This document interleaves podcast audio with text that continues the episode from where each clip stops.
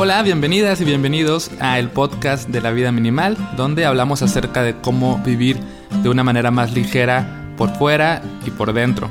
En esta ocasión tengo a un invitado muy especial, su nombre es David Marín, es un buen amigo a quien conocí mientras estudiábamos juntos el diplomado de formación en mindfulness, así que lo invité a que nos cuente su historia y todo lo que ha logrado a través de de la práctica de mindfulness. También hablamos acerca de las emociones y de cómo podemos relacionarnos con ellas de una manera más saludable a través de la atención plena.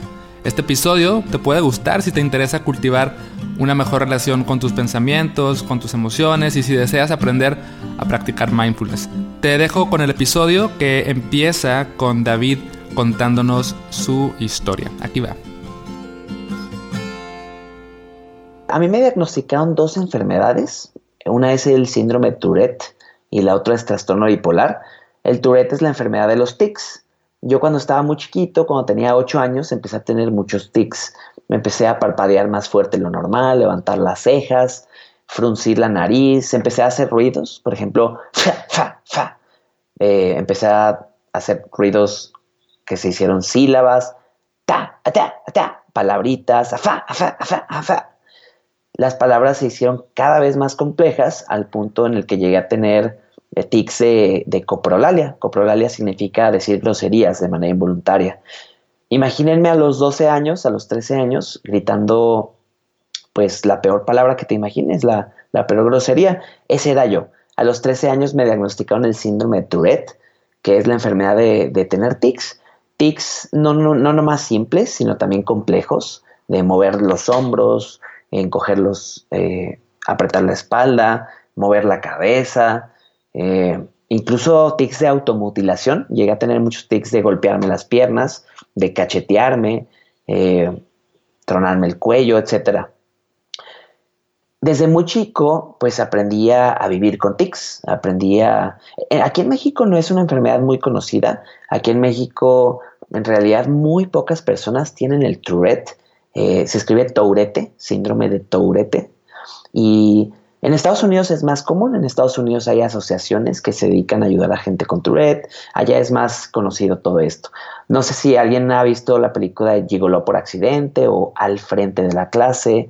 Eh, hay de repente eh, contenido que, que muestra el Tourette, especialmente con motivos de parodia porque es muy gracioso de verdad ver a alguien gritando groserías. Y lo digo por, por experiencia.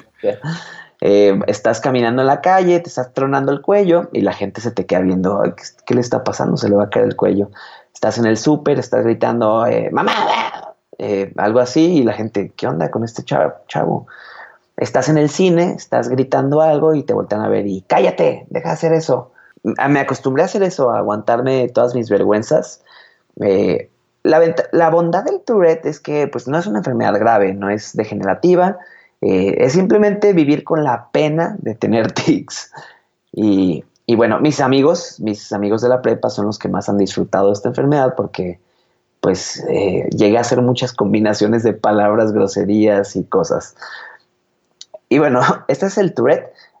Después ya entré a la universidad, después de estar cuatro años obsesivamente eh, trabajando en mi carrera, eh, haciendo todos los proyectos. Era una carrera de desarrollo de software, ingeniería en sistemas computacionales. Y después de estar cuatro años robotizado en la computadora, todo el tiempo programando, creando, escribiendo código, eh, tenía un trabajo de tiempo medio y aparte de los estudios, pues llegué al punto en el cual tuve otra experiencia que me marcó la vida. Tuve un episodio de manía, un episodio maníaco. Una manía es eh, una experiencia opuesta a la depresión. Depresión es estar muy triste todo el tiempo al punto que te aíslas. Manía es estar eufórico todo el tiempo al punto de que te quieres comer el mundo en un día. Es, eh, es también muy grave, es muy desequilibrante. Una persona que vive, que tiene una manía, la gente a su alrededor lo ve y dice, pues esta persona está feliz, está alegre, está contenta, no tiene nada pero una persona maníaca es una persona en una turbulencia interior muy fuerte. No puede dejar de pensar, tiene delirios de grandiosidad, se cree superior a los demás, cree que puede hacer todo rapidísimo. Eh, cuando yo tuve esa experiencia, eh, apenas pude dormir unas tres horas diarias, diarias, diarias. Eh, y, y, perdón que te interrumpa, y en este momento tú dices, las personas de, de afuera ven a alguien con manía y dicen, esta persona está súper feliz y es muy talentosa y es muy poderosa y capaz, pero tú también te sientes así o por dentro alcanzas a percibir que hay algo que no está bien. La mayoría del tiempo cuando estás en este estado, bueno, al menos en mi experiencia, eh, yo viví eufórico, alegre en extremo, pensando que yo sí podía todo. Pensaba que, que yo me iba a hacer millonario en 10 días, que podía este, conquistar el mundo rapidísimo. Pero cuando estás en ese estado también, varias veces al día tienes eh, las emociones negativas. De repente te llega una ansiedad fuertísima, una tristeza repentina, una ira eh, por razón, eh, por, sin explicación, pues. Cuando estás en ese estado, todo el tiempo estás con emociones, pero la predominante es la euforia o la alegría extrema. A los, al quinto día empieza a tener psicosis. Psicosis ya son pensamientos fuera de la realidad, tipo de alucinaciones, pero más chiquitas, eh, ya te desconectas de los pies de la tierra, eh, se siente como que te vas a otro mundo, te, estás en tu propio mundo irreal, eh, desconectado de, del presente. Al séptimo, día estuve perdido aquí en la ciudad de Guadalajara, por cierto soy de Guadalajara, Jalisco, México. La verdad es que mis papás me encontraron después de como seis horas de estar perdido, me llevaron al hospital psiquiátrico, me inyectaron, eh, a los dos, tres días me dijeron que tengo trastorno bipolar.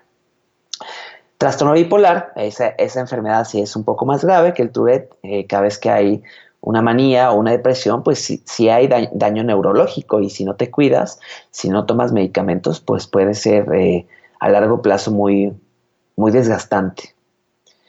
Después de esto, salí de la carrera, eh, la verdad es que fue una experiencia tan fuerte que marcó mi vida. Dije, a ver, ¿qué está pasando? ¿Qué voy a hacer? Eh, no quiero volver a vivir esto. Y empecé mi proceso de, sanación interior. Inicié un viaje hacia, hacia adentro, empecé a leer libros de autoayuda, de espiritualidad, de repente fui jalando el hilo hacia la meditación. En los libros que leía escuchaba mucho esto de estar presente en el aquí y en la ahora, no pensar tanto en el futuro porque no ha llegado, no estar eh, pensando mucho en el pasado porque ya se fue. Eh, y conforme fui leyendo, naturalmente fui gravitando hacia la meditación. Hasta que un día tomé un curso de meditación mindfulness, un curso de ocho semanas que se llamaba Mindfulness Based Stress Reduction o reducción de estrés basado en mindfulness. Eh, una vez que tomé este curso, noté que fue, me sentí muy relajado, menos estresado, menos ansioso. Para entonces ya estaba trabajando en una empresa de desarrollo de software de tiempo completo y, me seguía estresando mucho, seguía teniendo muchos tics, me tronaba el cuello todo el día, me golpeaba. Eh, un día me rompí la mitad de un diente con, el reloj, de golpearme eh, con la muñeca hasta los dientes. Total, eh, acabó el curso, me sentí muy relajado, muy tranquilo. Me encantó el mindfulness. Dije, wow, me puedo sentir en paz todos los días, cada día encontrar un centro de paz me, dio mucha, mucha, mucha relajación. Dije, pues ya, ya estoy, o sea, si sigo haciendo esto por muchos años, me voy a sentir cada vez mejor. Entonces lo seguí haciendo. Eh, para esto también leí un artículo en internet de un chavo que tenía el Tourette y se quitó los tics con pura meditación y yoga. Entonces me, emocioné un poco más. Dije, no, esto tiene mucho potencial, hasta que después del año de estar practicando 30 minutos al día de meditación mindfulness, se me quitaron todos los tics. Dejé de golpearme, dejé de tronarme el cuello, dejé de gritar cosas, dejé de, ser tan reactivo. Digamos que no se quitaron todos, a lo mejor tengo el 2-3% de los tics que tenía antes, pero sí la gran mayoría de ellos y pues la gente a mi alrededor dijo, ¿qué te pasó David? Eh, sí te noto muy diferente, ya no te truenas, ya no te golpeas, wow. Eh, y bueno, pues aquí estoy, aquí estoy. Eh, con respecto al trastorno bipolar, también me encontré mucho equilibrio emocional. Me di cuenta que, que, pues que yo no sabía manejar mis emociones. Después de dos años de estar practicando mindfulness, eh, bueno, cuando tienes bipolar, cada cierto tiempo tienes que ir con tu psiquiatra, cada tres, cuatro, cinco meses. Después de dos años de práctica, me di cuenta de que cada vez que iba con mi psiquiatra, eh, pues ya me empezó a notar bastante bien, muy equilibrado. Mi psiquiatra me decía, te veo muy, muy bien y le atribuyó gran parte de tu estabilidad emocional al mindfulness. Entonces sigue haciendo lo que estás haciendo porque te veo muy bien. Y, y, bueno, ya por eso renuncié a la empresa en la que estaba, desarrollo de software, ya me dedico a tiempo completo a dar cursos, retiros de mindfulness, presenciales y en línea. Y, y aquí estamos. Eh, con respecto al bipolar, pasé por un proceso de, de de aprender a manejar mis emociones. Nunca, nadie jamás en la vida me enseñó a manejar mis emociones y es una habilidad básica que desde primaria se tiene que enseñar, desde secundaria, desde prepa, clases de, inteligencia emocional. Eh, a mí siempre me había gustado que me dijeran qué hacer, eh, cómo resolver el problema, cómo hacer las cosas y, y al no aprender todo esto, pues yo vivía muy en el exterior, muy creando software nada más, pensando en lo externo y jamás miraba hacia adentro. Y bueno, pues cambiando mi relación con mis emociones, liberando emociones reprimidas, poco a poquito fui sintiéndome más tranquilo hasta que llegué a este eh, equilibrio emocional. Wow, oye, pero a ver, hay algunas dudas que tengo que no sé si sean un poco, o sea, sí, este, muy, de, muy metiche, vaya, pero ¿Tú has investigado o has encontrado la raíz de estos problemas? ¿Es algo simplemente sin explicación? ¿Tiene que ver quizás con experiencias que viviste en tu infancia? ¿O qué nos puedes contar acerca de por, por, qué pasaste por estas cosas? El síndrome de Tourette tiene predisposición genética y el bipolar también. Eh, cuando naces hay probabilidades de que tu ambiente lo active, no es seguro, y conforme vives experiencias en la vida, eh, pues te van activando estas enfermedades. En mi caso, eh, la verdad es que he estado, llevo año y, año y medio yendo también a terapias alternativas, aparte de practicar mindfulness todos los días. Y en estas terapias, eh, pues han salido estas experiencias que sí viví antes de, de que me diagnosticaran estas enfermedades. La principal es un choque que tuve cuando tenía dos meses de edad, un choque automovilístico. Ustedes dirán, pues, ¿cómo estabas manejando? Lo que pasa es que yo iba en el bambineto, en el asiento de adelante, mi madre iba manejando, mi madre no me puso cinturón de seguridad, nos chocaron por atrás y salí volando y me estrellé contra el tablero del carro. Se me abolló toda la cabeza. Mm. O sea, literalmente como carro abollado, eh, un pedazo de mi cabeza se abolló. Em, la verdad es que no me acuerdo de nada, no tengo idea. Es una experiencia que me cuenta mi madre, mi abuela, y, yo digo, bueno, pues ya, no, ya ni me acuerdo, pero en terapia ha salido que a partir de esa experiencia empecé a guardar miedos eh, a vivir, eh, tristezas muy reprimidas desde chiquitito. Y, bueno, finalmente, eh, cuando vas acumulando emociones, cuando a esa edad no tienes la capacidad de manejar una emoción, todo lo que sucede lo reprimes, lo guardas en tu psique sin darte cuenta. Entonces, cuando vas avanzando en tu vida, vas dándote cuenta de que eso te va afectando. Eso que traes reprimido sale, sale del agua, flota y dices, ¿qué está pasando? No sé. Pero eh, así es como, como me he dado cuenta de eso, también yendo a terapia. Bueno, y me gustaría que ahora pasemos, porque de repente hablamos de mindfulness y omitimos la posibilidad de que haya personas que tal vez no lo entienden, porque es una palabra que está en todos lados ahora, pero me parece que se puede confundir con se puede confundir con, con meditar y se puede confundir con estar siempre en el presente y siempre disfrutando el momento, ¿no? Y nunca pensar en el pasado y nunca pensar en el futuro. Pero, ¿tú cómo defines, defines qué es mindfulness? La definición que yo doy en mis cursos es eh, mindfulness significa prestar atención al momento presente intencionalmente con una actitud de gentileza, aceptación y sin juicios. Efectivamente, lo que hacemos es aprender a vivir en el presente con esta actitud suave, con esta actitud gentil. Sin embargo, eh, obviamente tenemos estas experiencias reprimidas del pasado, como la del choque en mi caso, que de repente no nos dejan estar tan presentes. Pero cuando tú estás, cuando tú te entrenas todos los días para estar aquí ahora, lo que pasa es que aprendes a cambiar tu relación con los pensamientos del pasado y con las emociones del pasado. No tienes que deshacerte de todas. Realmente estar absolutamente presente todo el tiempo es algo muy difícil. Eh, pero lo que sí buscamos es que cuando lleguen esas cosas del pasado o del futuro, pues no pelearte, no pelearte con ellas. Aprender a vivir con cualquier tipo de experiencia que estés viviendo. Yo, yo pienso que cuando hablamos de pelearnos con ellas, también es como meternos al, como a la rumiación, que, que, es una palabra que también te utiliza, ¿no? Cuanta, yo digo, cuanta más energía mental le das a, a, un, a algo que está ahí presente, a un recuerdo, algo que te hizo enojar o cualquier cosa, como que se vuelve más fuerte, ¿no? Y si simplemente te permites verla y observarla y decir, bueno, ahí está y, y no, le, no le hago mucho caso, nada más dejo que esté como que se debilita, ¿no? Como que... Eh, sí, como que dejas de darle alimento y, solita desaparece, ¿no? Tal cual. Si tú le a lo que lees tu atención, crece. Si tú le das tu atención al pasado, eh, vas a hacer que tu pasado pese más. Si le das atención al futuro, vas a hacer que el futuro pese más.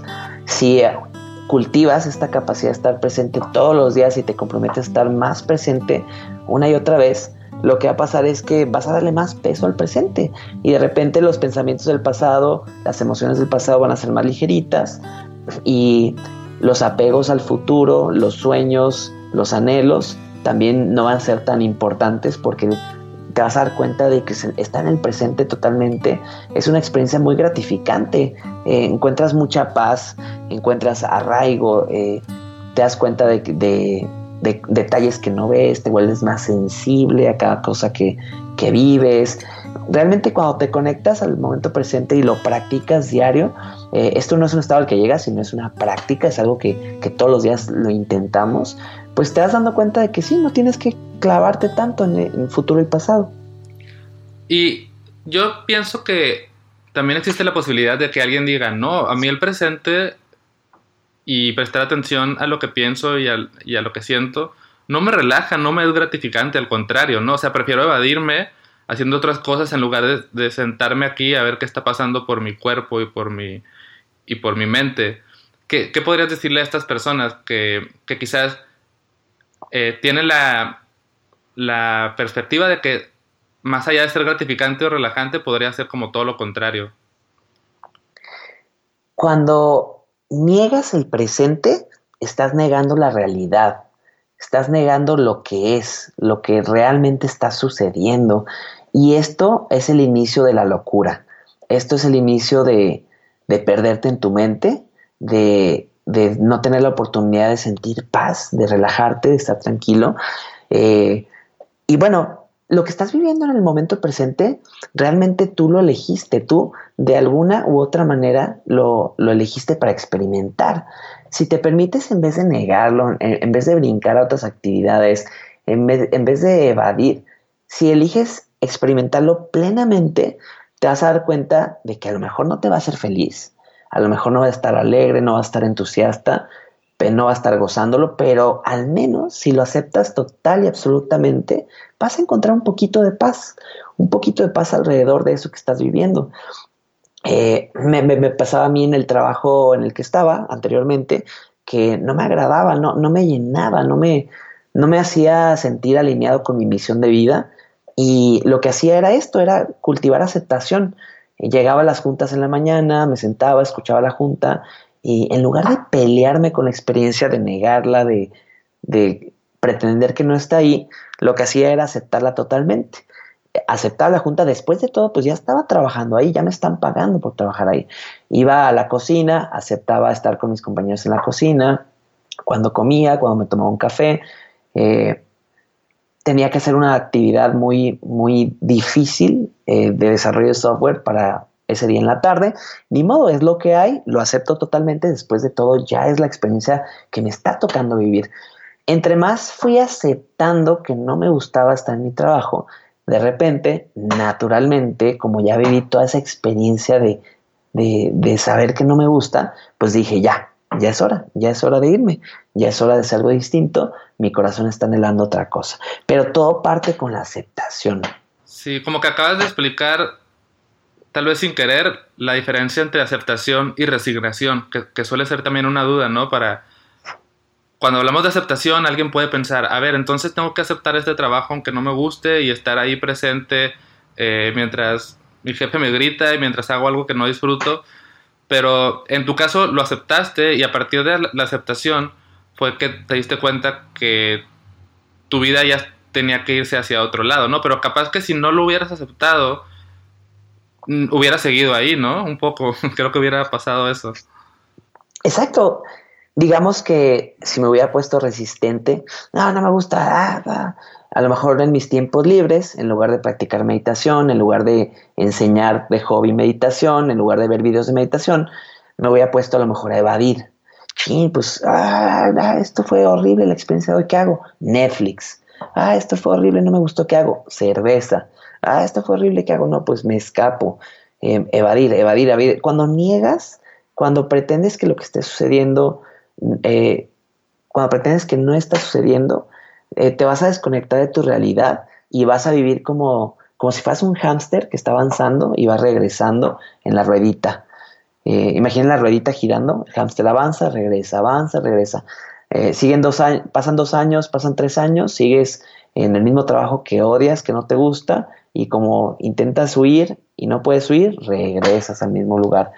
Pasan cinco años, sigues igual. Si en cambio te vuelves auténtico, te vuelves genuino, te vuelves real y aceptas totalmente lo que está pasando en este momento, llegará el momento en el que con esa misma autenticidad elijas dar un paso a otro lado. Otro tema que también creo que es bueno, así como básico de, tocar, es la diferencia entre meditación y mindfulness. ¿Cómo, ¿Cómo, la describes tú cuando te hacen esta pregunta? Mindfulness es un tipo de meditación. Así como, como fútbol americano es un tipo de deporte, como tenis es un tipo de deporte, mindfulness es una forma de practicar meditación. Meditación es un, término, es un término más general. Hay muchos tipos de meditación, que meditación trascendental, eh, que meditación de visualizaciones, eh, no sé. Mindfulness es una forma de practicarlo. Eh, cuando usamos, cuando maestros de meditación mindfulness decimos meditación, nos referimos a mindfulness. Cuando maestros de meditación trascendental se refieren a meditación, se refieren a trascendental. Entonces se, se, usa de repente de manera indistinta por practicidad, pero sí es diferente. Y mindfulness lo, eh, caracteriza mucho su secularidad. Mindfulness eh, es un tipo de meditación que, es laico, que no tiene que ver con religión ni ninguna tradición espiritual. Y otra característica del mindfulness es que está respaldado por ciencia. Hoy en día, pues hay más de cientos, de 600 estudios científicos que respaldan los efectos positivos del mindfulness. Eh, Hoy en día mindfulness se ha hecho muy popular en, hospitales. Originalmente en Estados Unidos, eh, con John Kabat-Zinn, empezó a, enseñarlo en hospitales, en el Centro Médico de la, Universidad de Massachusetts. Después se fue a otro hospital de Estados Unidos. Mindfulness es muy popular en empresas, que en Google, que en Yahoo, que en Starbucks, etc. Mindfulness ya es popular también en, en escuelas. En Inglaterra hay más de 300 escuelas que ya están implementando eh, estas enseñanzas desde niveles muy básicos. Mindfulness ha cobrado popularidad por esto mismo, de que es más, es más objetivo. Eh, no metemos, cuando hablamos de meditación, no hablamos de, cosas espirituales, sino más bien de sentir tu cuerpo, sentir tu respiración, observar tus pensamientos negativos y positivos, sentir tus emociones, estar en el presente cuando estamos en el presente, eh, la indicación es, pues, presta atención a lo que está pasando ahorita. Observa con la vista lo que está pasando, huele, percibe los olores, percibe los sabores, percibe los sonidos, siente tu cuerpo por dentro, siente la silla en la que estás sentado. Eso es eh, estar en el presente y, así es como enseñamos todo esto del mindfulness. Y también o sea, yo siempre cuando también hablo de estos temas, me gusta también remarcar que sentarte a meditar, o sea, obviamente una meditación mindfulness, es lo que te permite que la práctica pueda continuar en otras actividades, porque yo pienso que podemos tener una, quizás una actitud de mindfulness, una actitud de, atención plena en cada uno de los momentos que vivimos, sin embargo, es difícil que esto suceda si no tenemos una práctica de o formal, vaya, de sentarnos a meditar, ¿no? ¿No crees que es así? Sí, tal cual, tal cual. Eh, antes de practicar mindfulness, leí un libro que se llama El Poder del Ahora. Es un libro impresionante. Si no lo has leído, te lo recomiendo ampliamente para todos los que estén escuchando esto. Este libro lo leí antes de practicar mindfulness y estuvo padrísimo, me encantó. Pero cuando empecé a aplicarlo, a estar presente todo el tiempo, me di cuenta de que era muy difícil. Me di cuenta de que si no tienes este entrenamiento diario, sentándote en silencio, sintiendo tu respiración una y otra vez, pues va a ser muy difícil que realmente estés presente todo el tiempo. Entonces, eh, mindfulness tiene dos tipos de práctica, práctica formal y práctica informal. La práctica formal es eh, asignar un tiempo en tu agenda para ejercitar esta capacidad de regular tu atención. Y cuando lo haces diario, 20 minutos diarios, 30, 40 minutos diarios, lo que va pasando es que de repente, después de algunas semanas, vas a salir a la calle y vas a notar que puedes estar más presente. Vas a llegar a tu trabajo y vas a notar, ah, mira, estoy más concentrado. El fin de semana vas a notar que estás más, más empático con tus amigos, con tu familia, vas a poder disfrutarlos más. Cuando vayas al súper vas a notar que puedes estar más presente en el súper sin, sin, esfuerzo, pero todo, vas, todo parte con, la base de la práctica formal. Si no lo hacemos diario, eh, pues no entrenamos la mente, no, no ejercitamos este músculo de prestar atención. Sí, el ejemplo ahora que hablas de músculo, uno de los ejemplos más utilizados es justamente eso, ¿no? Es como, pues vas al gimnasio, y levantas pesas y haces brazos y piernas y eso ya después te sirve en tu vida diaria para estar más fuerte, pero el músculo pues tienes que hacerlo a través de un poquito de la repetición también. Exactamente, tal cual. Oye, y de, las emociones, que es un tema que, que, también quería platicar contigo, las personas vivimos las emociones y a veces como que por un lado no sabemos cómo enfrentarlas, como decíamos anteriormente, a veces las evadimos, a veces nos dejamos como llevar por las emociones. ¿Cómo has encontrado tú a través de, tu experiencia qué es la mejor manera de, relacionarse con ellas? Lo que, me lo que más me ha servido, Pedro, es hacerme amigo de cada una de mis emociones. Realmente eh, es una postura muy infantil pasártela evadiendo las emociones negativas y persiguiendo solamente emociones positivas. Es mucho más sustentable, es mucho más eh, efectivo aprender a cambiar tu relación con cada una de ellas, hacerte amigo de ellas. Por ejemplo, eh, cuando tienes ansiedad, cuando tienes ira, la aceptas, le das la bienvenida por más horrible que se sienta. Cuando sientes tristeza, te permite sentir esa tristeza, llorar un ratito, permitir que esté ahí, que se vaya. Cuando no eres amigo de tus emociones, te peleas con ellas, te sientes triste y dices, no, eh, él tiene la culpa, él tiene la culpa de sentirme triste. Entonces te enojas y creas una ira encima de la tristeza. Entonces haces bolas de nieve con emociones. Eh, ¿Cómo lo hacemos para hacernos amigos de nuestras emociones? También practicando mindfulness. Eh, nuestra perspectiva con el mindfulness consiste en sentir tus emociones de manera física. De hecho, hay tres tips, hay tres, tres pasos que les quiero compartir para que puedan manejar sus emociones de manera efectiva. El primero es, siempre que sientan una emoción, identifíquenla. Ponle nombre y apellido. Si ya te estás sintiendo de alguna manera u otra, pregúntate, ¿qué es lo que estoy sintiendo? ¿Qué, qué siento? ¿Qué siento? ¿Qué está pasando dentro de mí? A ver, ¿qué es? ¿Es tristeza? ¿Es angustia? ¿Es vergüenza? son celos, es una frustración, es una ira.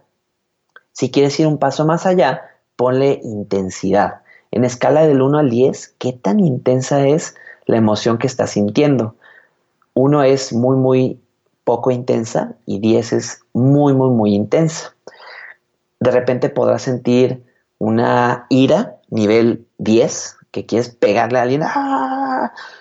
También es posible que de repente sientas eh, una angustia a nivel 4, así como que pesa pero no es tan fuerte. Un nerviosismo, nivel 1, nivel 2, como muy sutil, antes de entrar a la junta de trabajo, que te empiezan a sudar las manos. A lo mejor puedas sentir una, tristeza a nivel 7. Eh, ese es el primer paso y es el paso menos importante porque es teórico es eh, racionalmente decir, a ver, ¿qué estoy sintiendo? ¿Qué estoy sintiendo? Pero es el punto de entrada para irte más profundo. Ajá, dices que es el menos importante y no sé cuáles son los otros dos, pero a mí me parece súper importante porque ahí ya estás atento, o sea, ya, ya, está, ya rompiste, ya te saliste del piloto automático para observar y poner el nombre a lo que estás sintiendo, ¿no? Ya, te, ya rompiste ahí un círculo vicioso. Tal cual. Cambias el foco de estar en el exterior todo el tiempo haciendo algo, eh, cambias el foco hacia adentro. ¿Qué está pasando dentro de mí? Chin, a ver, ¿qué, ¿qué? Órale, ¿qué está pasando? Aquí les pido también una actitud de investigadores científicos, explorando tu propia experiencia. Eh, la vida es un gran experimento, entonces eh, observa, o sea, sin juzgarte, sin tratarte de manera ruda, observa, a ver, ¿cómo me siento? Mm, sí, no, pues estoy muy frustrado, es que lo que pasó hace ratito, órale.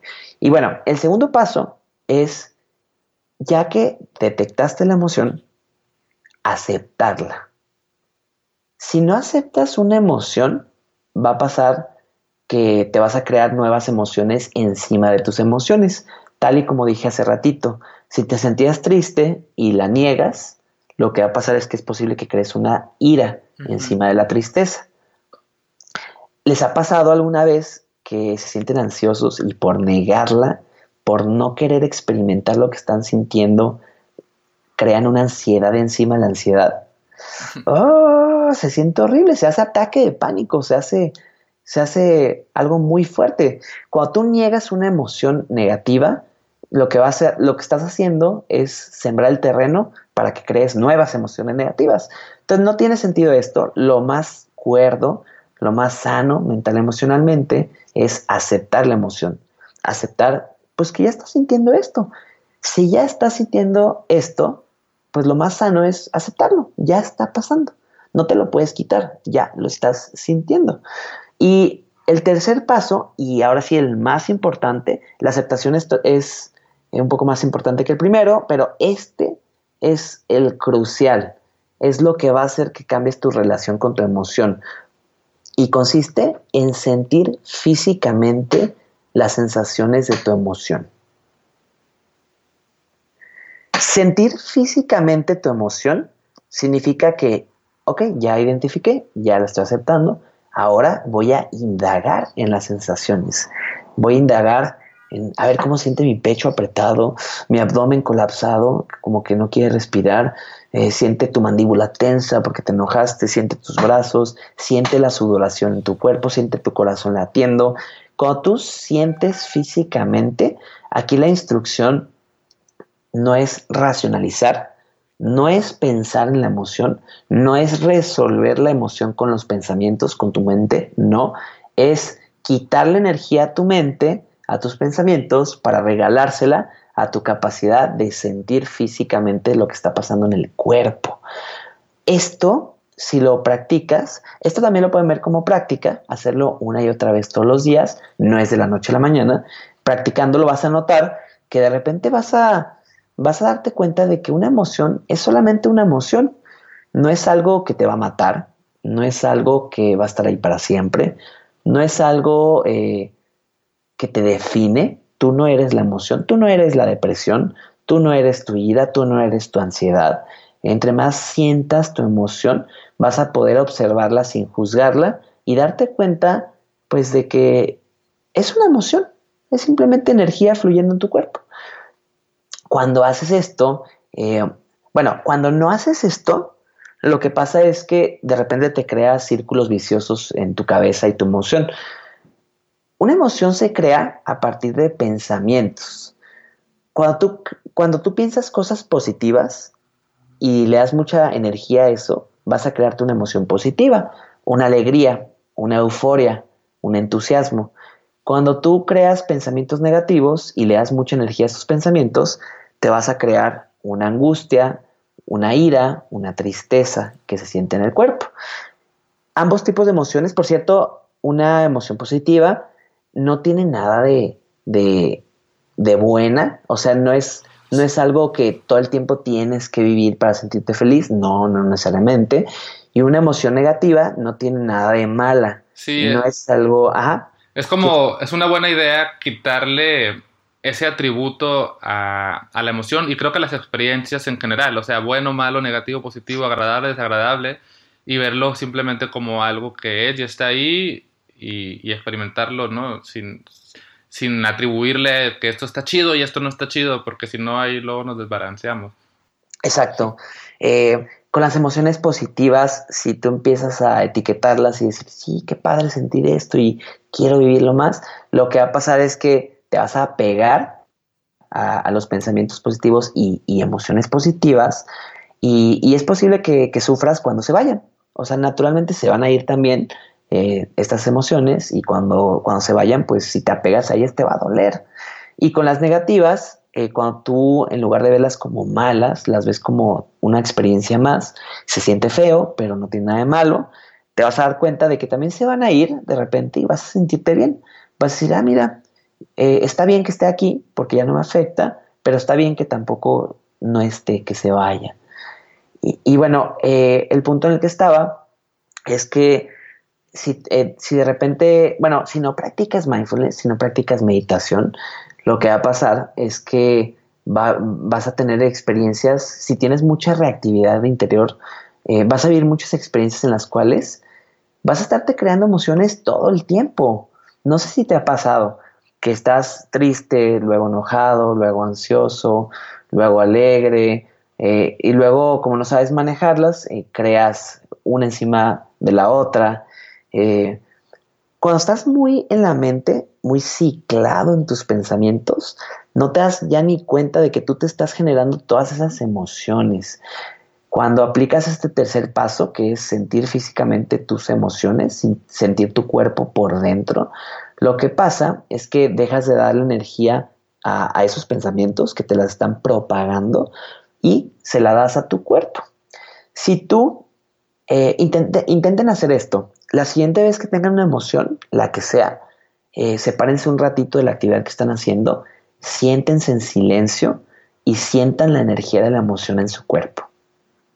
Si ustedes intentan esto, se van a dar cuenta de que después de varios minutos de a lo mejor 10, 15, 20 minutos, media hora, de estar sintiendo, eh, la emoción se va a disipar, la emoción se va a ir, eh, ya no van a hacerle tanto caso a los pensamientos, ya no van a intentar quebrarse la cabeza por, por creer que puedes resolver la emoción con la mente. Y cuando estés libre de la emoción, cuando ya se haya disipado, cuando estés fresco, ya vas a tener una mejor oportunidad de tomar decisiones y de actuar de actuar sin el calor de la emoción. Exacto. Hay un, un, este, también es como acerca del dejar, es, dejar estar las emociones y dejar que pasen solas. Una analogía muy, no sé si sea muy trillada, yo la escuché hace tiempo, que si te embarras de lodo y te intentas limpiar con el lodo aún húmedo, pues te vas a embarrar más. En cambio, si dejas que el lodo se seque, pues se hace más dura la tierra otra vez y se seca y ya te lo puedes quitar con más facilidad. No, no lo quiero comparar con las emociones porque tampoco es como que te la tienes que quitar, pero sí cómo cambia mientras la dejas estar y cómo si eres menos reactivo o reactiva, es como más sencillo que, que, que regreses quizás a un estado más, más neutral. Tal cual, tal cual. Y también la otra analogía buenísima es la de pero bueno, esto tiene que ver más con pensamientos, la de el vaso con tierra y agua, ¿no? Que si tienes un vaso con tierra y lo agitas y estás este, dándole vueltas, eh, el, agua se vuelve toda turbia porque está mezclada con la tierra, pero si dejas estar y dejas reposar ese vaso, la tierra va a bajar y vas a recuperar la claridad del agua, ¿no? En este caso, la claridad de la mente. Tal cual. Sí, es buenísima también esa analogía. Sí, hay otra que recordé ahorita, que es, imaginen un, tubo con una llanta, eh, o sea, el tubo pasa por en medio de la llanta, imagina que el tubo está bien fijo e imagina que la llanta está quieta. Cuando tú, tu mano, tu, tu mano es tu mente. Cuando tú empiezas a pensar muchas cosas positivas o negativas, empiezas a girar la llanta con tu mano, girar la llanta, girar la llanta, y esos pensamientos van a crear la emoción que es la llanta. La llanta en movimiento es la emoción. Entre más estés girando con tu mano, eh, entre más fuerte gires, eh, empujes la llanta, más fuerte va a ser tu emoción. Entonces imagina la llanta girando rápido, rápido, rápido. Eh, si no practicas mindfulness y le sigues haciendo mucho caso a tus pensamientos, es como si estuvieras girando la llanta con la mano, con la mano, con la mano, con la mano, con la mano. Si tú practicas mindfulness y te das cuenta de que, hey, espera, ya no es necesario mover la llanta, dejas de empujarla, dejas de girarla y la llanta va a seguir girando, evidentemente. Pero mientras estés sentado observando tu emoción, vas a darte cuenta de que poco a poquito la llanta va a irse deteniendo, va a desacelerarse, va a dejar de girar, va a dejar de girar cada vez más, dejar de girar, dejar de girar, hasta que de repente está súper lenta y se detiene. Y ya que se detiene, se fue la emoción.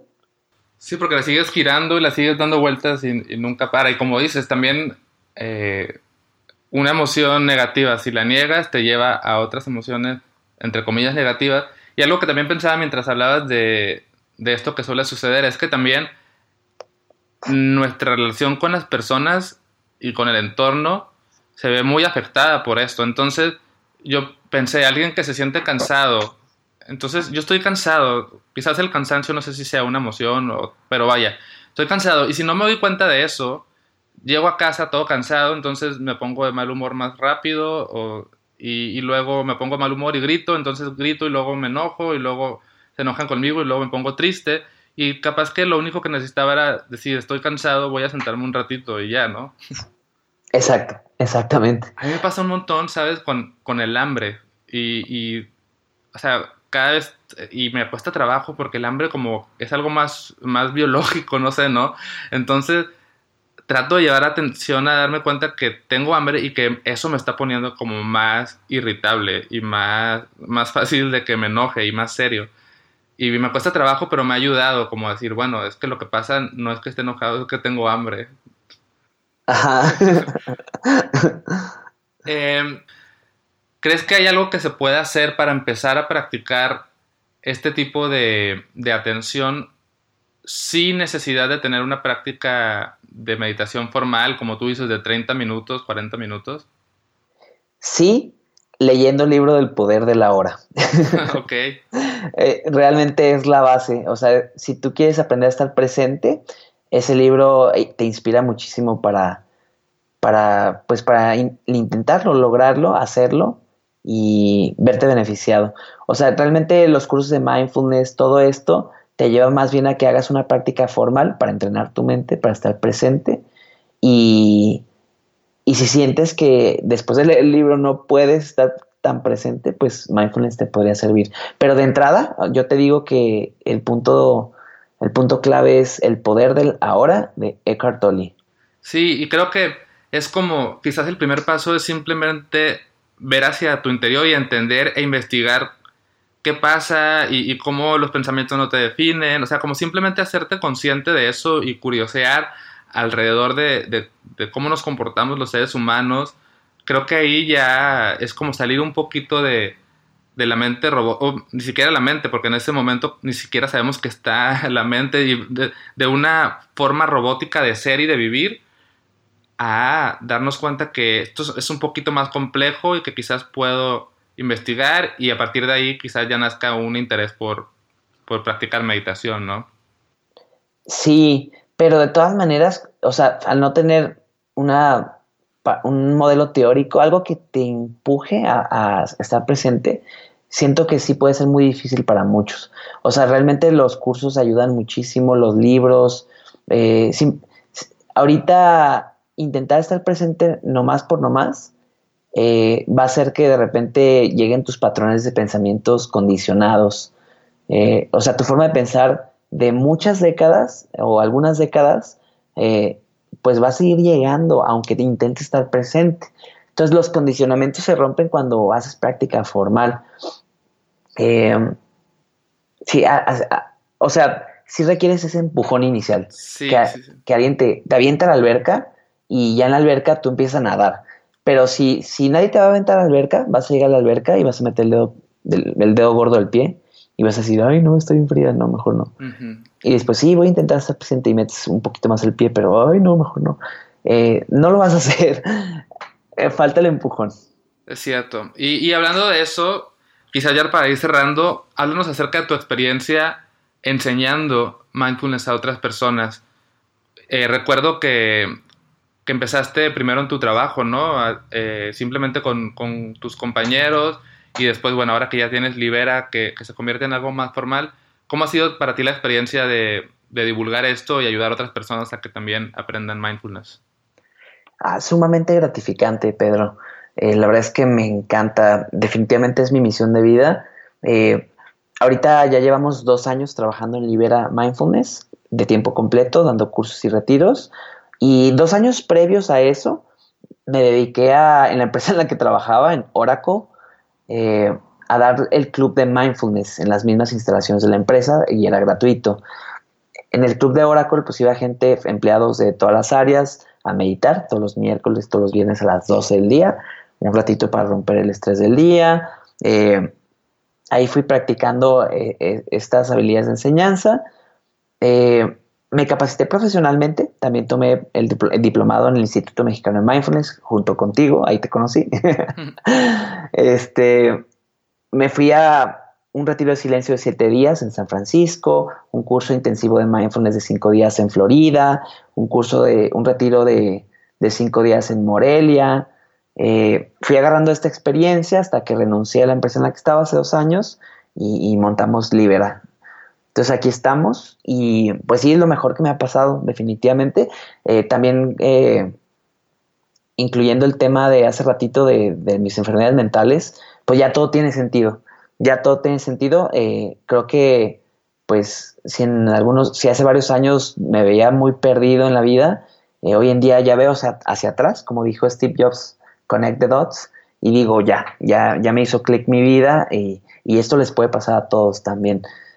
Sí, wow, o sea, sí, porque al final es como también ver tu pasado y, y agradecer que que la vida te haya puesto esas experiencias para que al final, conectando los puntos, estés ahí, aquí donde estás en este momento, ¿no?